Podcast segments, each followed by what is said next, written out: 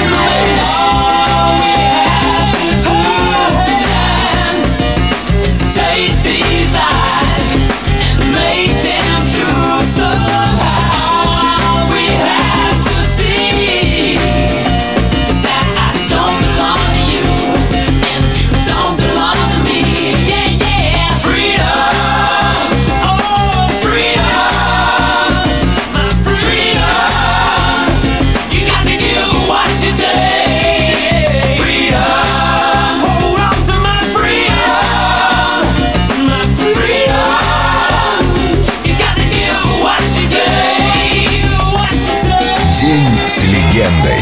Джордж Майкл на Эльдо Радио.